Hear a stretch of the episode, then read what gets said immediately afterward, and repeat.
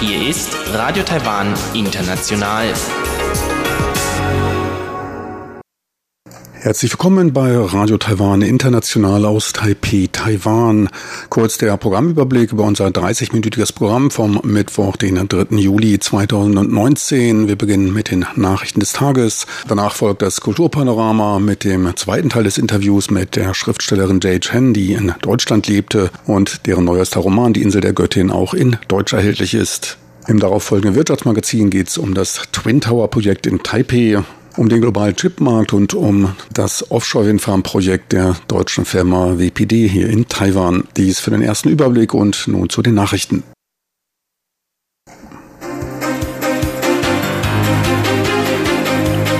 Hier ist Radio Taiwan International mit den Tagesnachrichten vom Mittwoch, den 3. Juli 2019. Die Schlagzeilen. Ex-Generäle können nach unerlaubtem China-Besuch Pensionsanspruch verlieren. MAC ruft China zum Fallenlassen des Einland-Zwei-Systeme-Modells auf. Und Taipehs Bürgermeister Ke reist zum Städtepartnerschaftsforum nach Shanghai. Und nun die Meldungen im Einzelnen.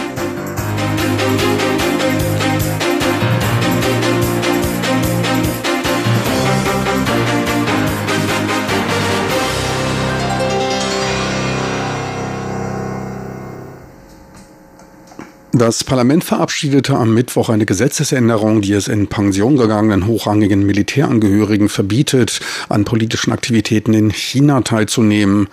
Die Strafen bei nachgewiesenem Vergehen können bis zum Verlust des Pensionsanspruchs reichen. Auch Regierungsbeamte, Stadt- und Bezirksbürgermeister und Personen, deren Tätigkeiten mit der Landessicherheit, den Landesinteressen und vertraulichen Geschäften zusammenhängen, müssen ihre Reise nach China genehmigt bekommen und nach der Rückkehr den Behörden Bericht erstatten. Bei Festlandsbesuchen ohne Erlaubnis können Strafen zwischen 2 und 10 Millionen Taiwan-Dollar, ca. 60 bis 285.000 Euro verhängt werden. Für Teilnahmen an von der KP China veranstalteten Aktivitäten kann die Pension für fünf Jahre um 50 bis 100 Prozent gekürzt werden. Anlass für die Änderung war ein Vorfall aus dem Jahre 2016, bei der eine Reihe von in den Ruhestand getretenen ehemaligen Offizieren an einer Gedenkfeier auf Einladung Chinas teilnahmen und einer Rede von Chinas Staatspräsident Xi Jinping zuhörten. Später standen die Teilnehmer aus Taiwan gemeinsam auf und sangen Chinas Nationalhymne, was Kritik hervorrief.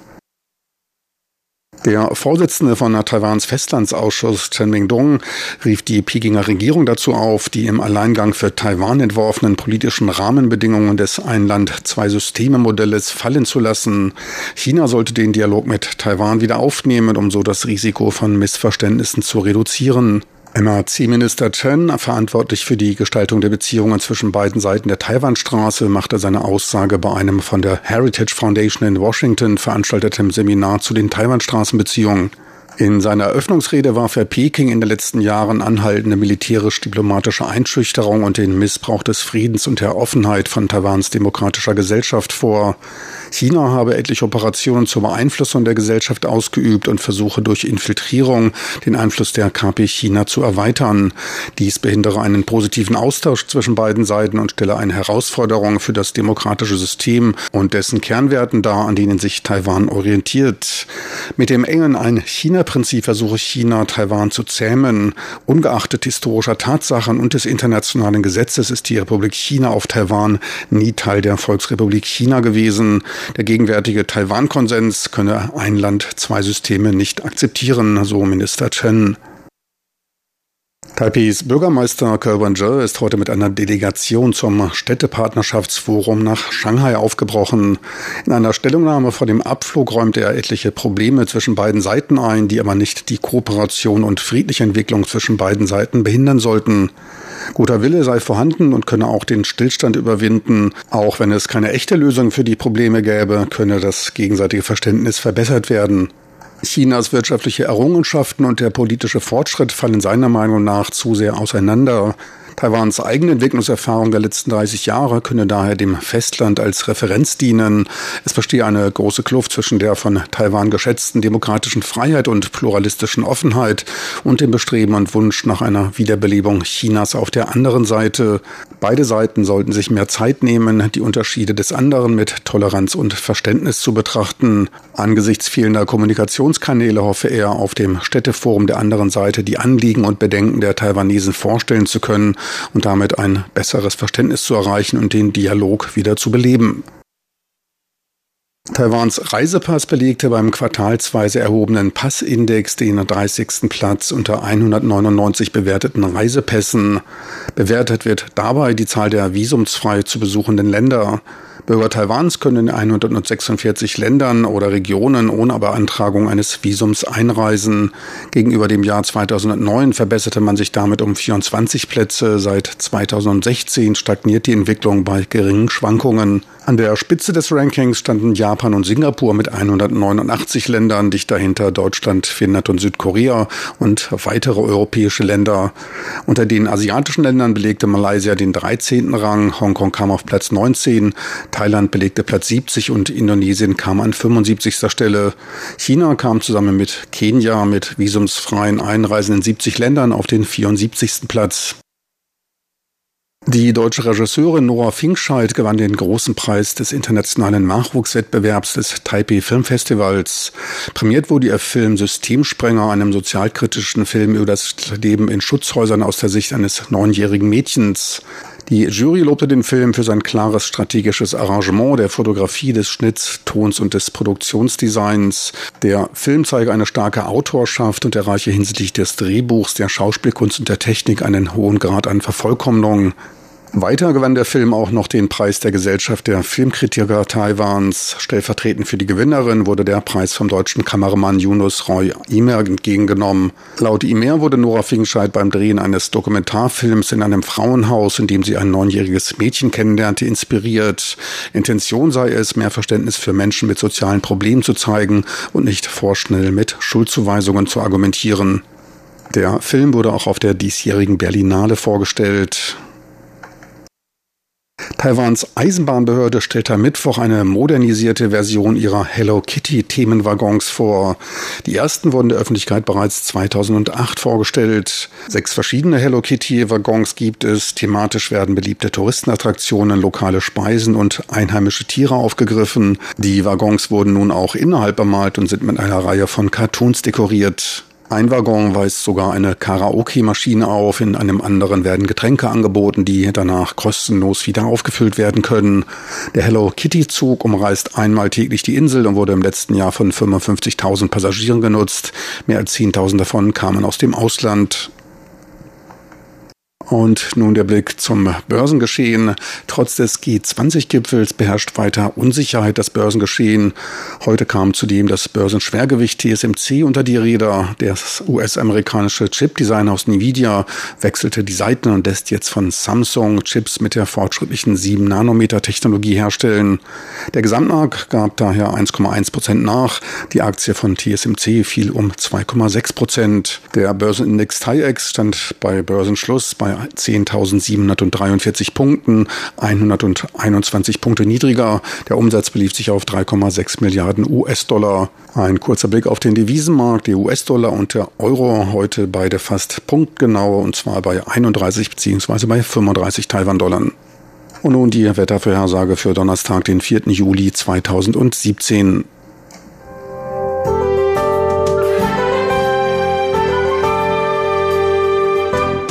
Das Wetter.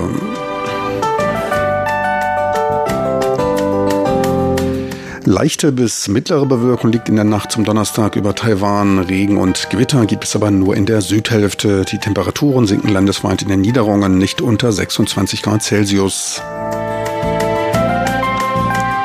Tagsüber verstärkt sich die Bewölkung, Dauerregen ist im Süden angesagt, ansonsten ist überall mit den saisontypischen Nachmittagsgewittern zu rechnen.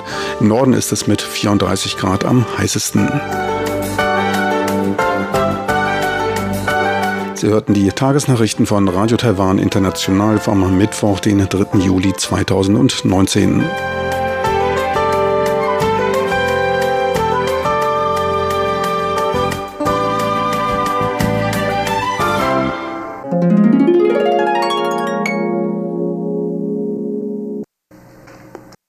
Es folgt nun das Kulturpanorama mit Karina Rother, heute der zweite Teil des Interviews mit der taiwanischen Schriftstellerin Jay Chen. Kulturpanorama auf RTI. Ich identifiziert mich als ähm, als ein meiner Insel Taiwan. Also Taiwan ist genau wie ich, also in meiner Vorstellung einsam ohne Namen, weil ich auch trage einen Namen nicht richtige äh, von meinem Vater. Äh, damals, als er nach Taiwan gekommen, äh, hat seine, äh, seine seinen Pass, seinen Namen geändert wegen dieser Fluch, dieser nach, von KMT nach Taiwan. Und äh, wir tragen einen Waschnamen. Und Taiwan auch. Also tragen, Taiwan ist kein Namen. Also das ist nicht ein Land, das ist auch nicht Unland. Also das ist eine Insel. Und ich empfinde sehr viel für dieses Land ohne Namen. Die Namenlose, die da spricht, ist die taiwanische Schriftstellerin Jay Chen. In der letzten Woche hatten wir bereits über ihren bekanntesten Roman Die Insel der Göttin gesprochen und das jüngste Filmdebüt der Schriftstellerin Looking for Kafka vorgestellt. Heute erzählt uns Jay Chen, die auf Chinesisch Chen Yuhui heißt, von ihrer zwiespältigen Beziehung zu ihrem Heimatland und ihrer Familie und ihrer Rolle als Wandererin zwischen den Welten.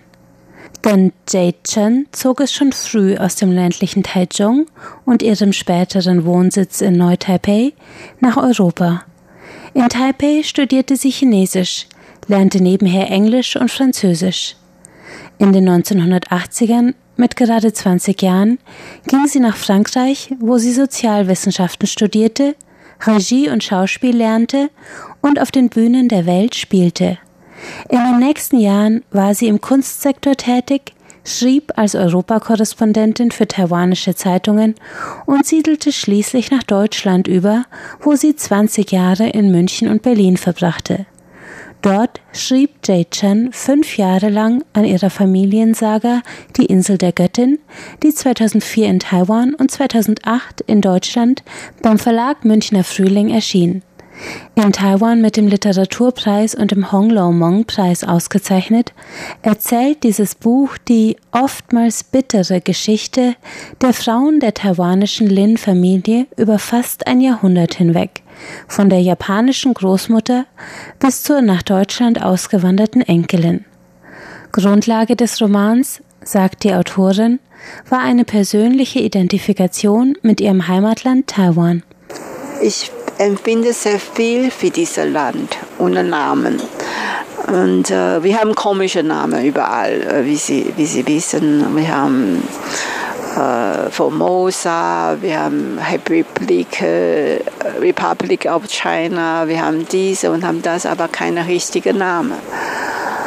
Wir heißen auch manchmal Chinese Taipei, ein komischer Name. und äh, ja, ich habe in Insel der Göttin, das ist publiziert äh, in Deutschland, habe ich sehr viel gesprochen über dieses Thema, über mein Land, über ich als Kind ohne, ohne Vater, ohne Mutter und ähm, äh, habe eine große Mutter, der Japanerin ist und das spricht auch für Taiwan, weil wir sind kolonialisiert von Japan damals und ja, ich habe so eine Familie-Saga geschrieben und äh, habe mich ins, äh, einfach identifiziert mit äh, dieser Insel Taiwan als Person. Ja.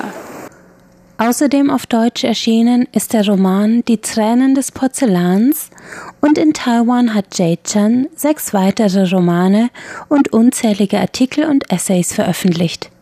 International am bekanntesten ist wohl der Film The Personals aus dem Jahr 1989 von Chen Guofu, der auf Basis von Jay Chens Debütroman Zheng Hun Qi Shi entstanden ist.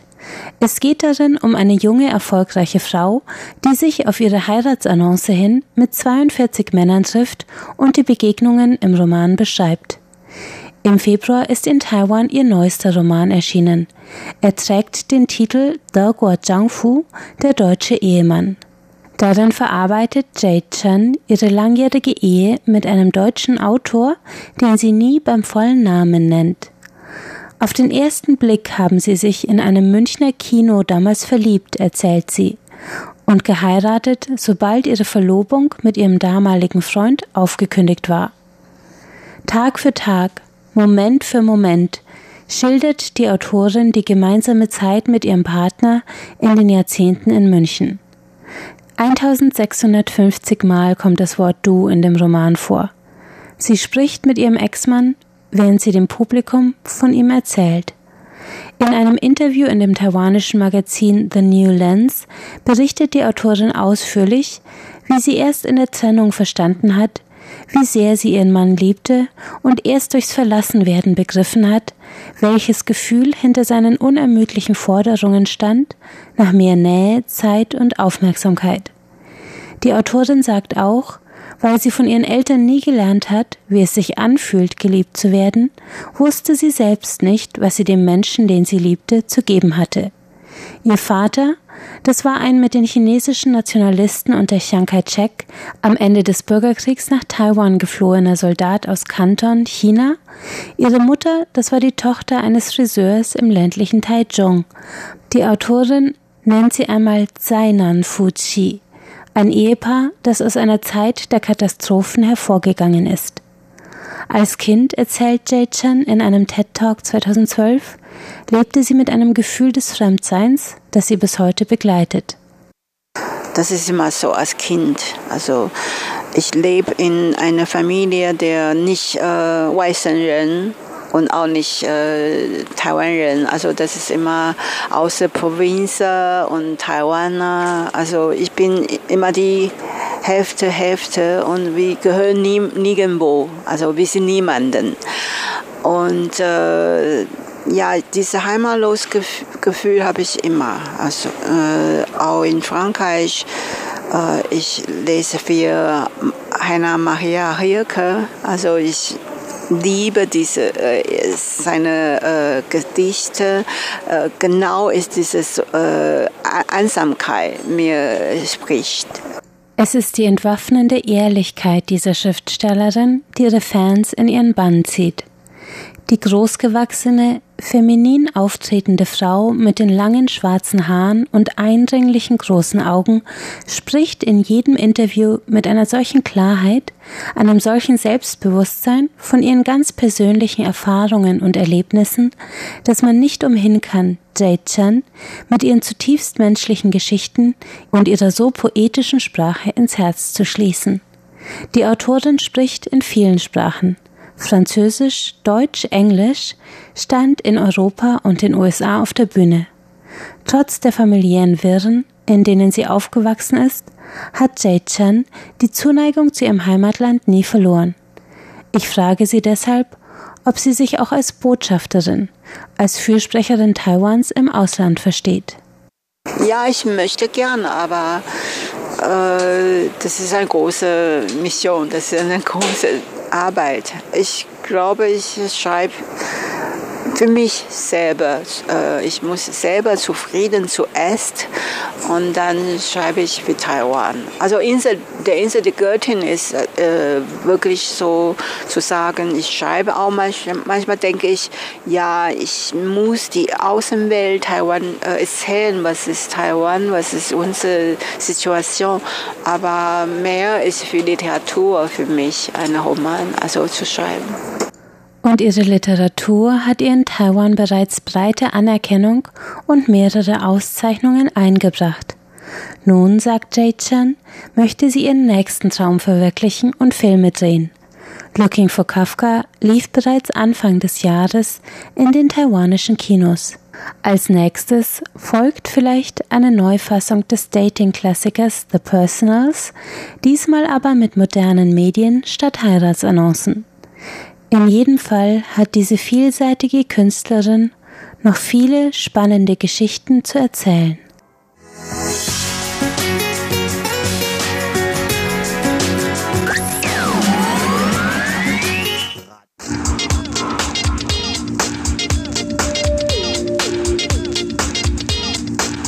Herzlich willkommen beim Wirtschaftsmagazin. Es begrüßt Sie Frank Pewitz. Themen heute sind die Annullierung des Ausschreibungsverfahrens des Twin Tower Projektes in Taipei. Ferner werfen wir einen Blick auf den globalen Markt der Chipindustrie und vom Offshore-Windfarm-Projekt der deutschen Firma WPD. Der Bau des in Taipei geplanten Twin Tower Projektes wird sich etwas verzögern. Die Regierung hat ihre Zustimmung zur Konstruktion der Taipei Twin Tower an das in Hongkong ansässige Nanhai Development Consortium und einen malaiischen Immobilienentwickler zurückgezogen. Als Grund für die Ablehnung wurde die staatliche Sicherheit angeführt, teilte das Wirtschaftsministerium mit. Die beiden Entwickler hatten sich im Dezember letzten Jahres über ein Bieterverfahren für die Ausführung dieses Großbaukomplexes qualifiziert. Jetzt machten zu enge Bindungen mit China einen Strich durch die Rechnung. Bei der Firma Nanhai stellte man fest, dass sie ihren Firmenhauptsitz als auch den Großteil ihrer Angestellten und Geschäftsoperationen in China habe. Zudem bestehen mehr als die Hälfte ihrer Aufsichtsratmitglieder aus Bürgern Chinas. Das auf knapp einem halben Quadratkilometer Fläche zu entwickelnde Großprojekt liegt in der Nähe des Taipei Bahnhofs, welcher eine Plattform eines zentralen Busbahnhofs, der Hochgeschwindigkeitsbahn und weiterer Zugverbindungen einschließlich des größten Knotenpunktes des Nahverkehrs ist. Nanhais enge Verbindung zu China stellen laut Artikel 7 der Investitionsbestimmungen für Ausländer eine ernste Gefährdung der Landessicherheit dar. So hieß es von offizieller Seite. Den Unternehmen bleibt eine 30-tägige Einspruchsfrist.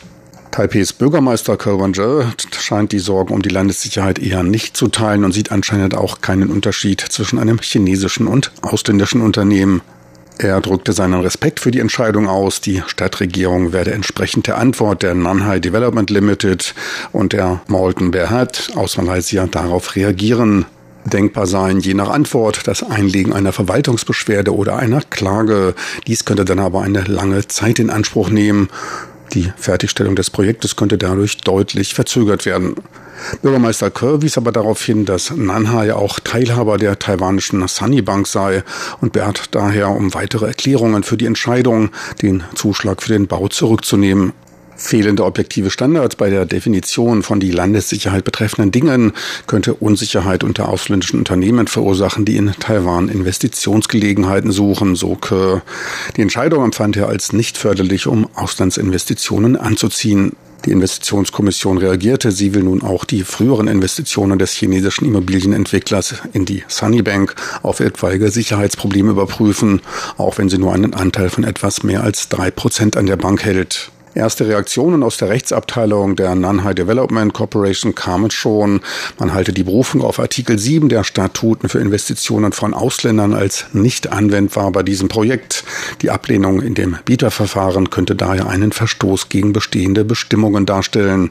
Zu gerne hätte man nun gewusst, ob sich die Nanhai Development Corporation als ausländischer Investor fühlt oder sich eher als Teil der einen Familie, so wie Bürgermeister Körs einmal sagte, ganz im Sinne der Ein-China-Politik. Bei den Twin Towern handelt es sich um ein multifunktionales Bauprojekt zur ökonomischen Revitalisierung des Bahnhofsgebietes. Dort sollen zwei ultramoderne 337 und 280 Meter hohe Türme mit etlichen nutzbaren Außenflächen entstehen. Optisch sollen die Türme wie aufgestapelte Bauklötze wirken, allerdings im Megaformat. Riesige Videofassaden sollen dann größere Sport- und Kulturereignisse als auch kommerzielles sichtbar machen. Das Projekt liegt schon seit mehr als zehn Jahren in der Schublade. Mehrere Bieterverfahren scheiterten. Taiwan ist die Nummer zwei der Welt auf dem globalen Markt der IC-Design-Industrie. Taiwan hält dort einen Anteil von 16 Prozent. China ist dort mittlerweile mit einem Weltmarktanteil von 13 Prozent die Nummer drei. Platzhirsch ist weiter die USA, die etwas mehr als die Hälfte am gesamten IC-Markt hält. Dies ging aus einem Bericht des Marktinformationsdienstleisters IC Insights hervor. Gleichzeitig sei der Markt in den USA am ausgewogensten in den einzelnen Segmenten, wie eben den Herstellern von integrierten Geräten, IDM, fabriklose Designer und was den Marktanteil an der globalen IC-Industrie angeht. Im IDM-Bereich hält man 46 Prozent, beim Chip-Design sogar 62. Die globale IC-Industrie wuchs im letzten Jahr um 14 Prozent. Antreiber war die steigende Nachfrage nach DRAM und NAND-Flash-Speicherriegeln. Den stärksten Absatzwachstum erzielte Südkorea mit 26 Prozent. China liegt mit einem Wachstum von 23 Prozent knapp dahinter. Diese beiden Länder sind gleichzeitig die einzigen Länder weltweit, die das durchschnittliche Wachstum übertreffen konnten. Für dieses Jahr wird auf dem Speichermarkt allerdings mit einem Einbruch von 30 Prozent gerechnet, was dafür sorgen könnte, dass sich die Rangliste auf den Kopf stellt. Zu den weltweiten Top-Unternehmen beim IC-Design zählt auch die taiwanische Firma MediaTek, welches schwerpunktmäßig Smartphone-Chips entwirft. Im ersten Quartal dieses Jahres war MediaTek laut dem in Taipei ansässigen Topology Research Institut weltweit die Nummer 4. Neben MediaTek schafften es aus Taiwan auch der IC-Designer Novatec Microelectronics und der IC-Designer für Kommunikationsnetzwerke Realtek Semiconductor unter die Top 10. Die Firmen belegten Platz 8 und 9. Unter den fünf größten IC-Designhäusern der Welt war MediaTek dabei das einzige, welches im ersten Quartal einen Umsatzanstieg verbuchen konnte, wenn auch bescheiden mit nur einem Prozent. Vergleichsbasis ist dabei das Vorjahresquartal. Die Branche bekommt immer stärker die negativen Auswirkungen des Handelsstreits zwischen China und den USA zu spüren, welcher die Nachfrage aus China schwächer werden lässt. MediaTek setzte im ersten Quartal 1,7 Milliarden US-Dollar um. Einen nicht unbeträchtlichen Teil seiner Umsätze macht das Unternehmen in China. Novatec verbuchte in dem Zeitraum einen Umsatzanstieg von fast 36 Prozent auf 485 Millionen US-Dollar. Grund war die ungebrochen starke Nachfrage nach Bildschirmtreiber ICs für Touch-Displays und auch eine verstärkte Nachfrage aus dem AMOLED-Bereich, organische LEDs mit aktiver Matrix. Auch Realtek gab freundliche Absatzzahlen bekannt. Zum Vorjahreszeitraum stieg der Umsatz um knapp 15 Prozent auf 416 Millionen US-Dollar. Marktführer ist die US-Firma Broadcom, die im ersten Quartal Umsätze von knapp 4,2 Milliarden US-Dollar erzielte, 10,5 Prozent weniger als im Jahr zuvor. Die Nummer zwei der Welt, das US-Außenunternehmen Qualcomm, verbuchte im Vorjahresvergleich Umsatzeinbußen von 0,5 Prozent und setzte 3,7 Milliarden US-Dollar um. Die Nvidia Corporation erwischte mit Umsatzeinbußen von knapp einem Viertel einen schlechten Start ins Jahr. 2,1 Milliarden US-Dollar konnten eingenommen werden. Der US-Hersteller AMD Advanced Micro Devices, die Nummer 5 der Welt im IC-Design, erzielte Umsatzerlöse von knapp 1,3 Milliarden US-Dollar, knapp 23 Prozent weniger als im ersten Quartal des letzten Jahres. Das taiwanische Tochterunternehmen der deutschen WPD AG, WPD Taiwan Energy, wartet bis Ende 2021 die komplette Vollendung seines Offshore-Windfarmprojektes vor der Küste von Yunlin. 80 Windturbinen mit jeweils 8 Megawatt werden dort aufgestellt. 44 Turbinen sollen bereits Ende 2020 betriebsbereit sein. Die volle Kapazität von 640 Megawatt wird dann Ende 2021 erreicht. Mit dem Bau der acht Kilometer vor der Küste liegenden Windfarm wird im März 2020 begonnen. Veranschlagt werden Investitionen in Höhe von drei Milliarden US-Dollar. Gut zwei Milliarden US-Dollar wurden bereits von einem Bankenkonsortium aus 19 verschiedenen Banken, darunter auch vier taiwanische Banken, zur Finanzierung bereitgestellt. Laut WPD handelt es sich bei dem Kredit um den größten, der je für ein Offshore-Windprojekt in der asiatisch-pazifischen Region vergeben wurde. Das Wirtschaftsministerium deutete dies als die Zuversicht des Finanzsektors in Taiwans Anstrengungen zur Entwicklung der Offshore-Windenergie auch WPD äußerte sich zuversichtlich. Laut WPD spielt Taiwan eine entscheidende Rolle in der globalen Wachstumsstrategie des Unternehmens, seitdem das deutsche Unternehmen vor mehr als zehn Jahren den lokalen Markt betrat. WPD-Geschäftsführer Gernot Blanke sagte, dass der von Taiwans Regierung gezeigte politische Wille und effizientes Regieren international anerkannt seien. Man werde weiter Investitionen in Taiwan tätigen. WPD hält einen 73-prozentigen Anteil an dem 3 Milliarden US-Dollar schweren Investitionsprojekt. 27 Prozent entfallen auf das japanische Sojitz-Konglomerat. Taiwans Regierung will bis Ende 2025 Windenergiekapazitäten in der Größenordnung von 5,5 Gigawatt aufgestellt haben. Gleichzeitig ist bis dahin auch der vollständige Ausstieg aus der Atomenergie geplant. So viel für heute aus dem Wirtschaftsmagazin. Am Mikrofon verabschiedet sich von Ihnen Frank Piewitz.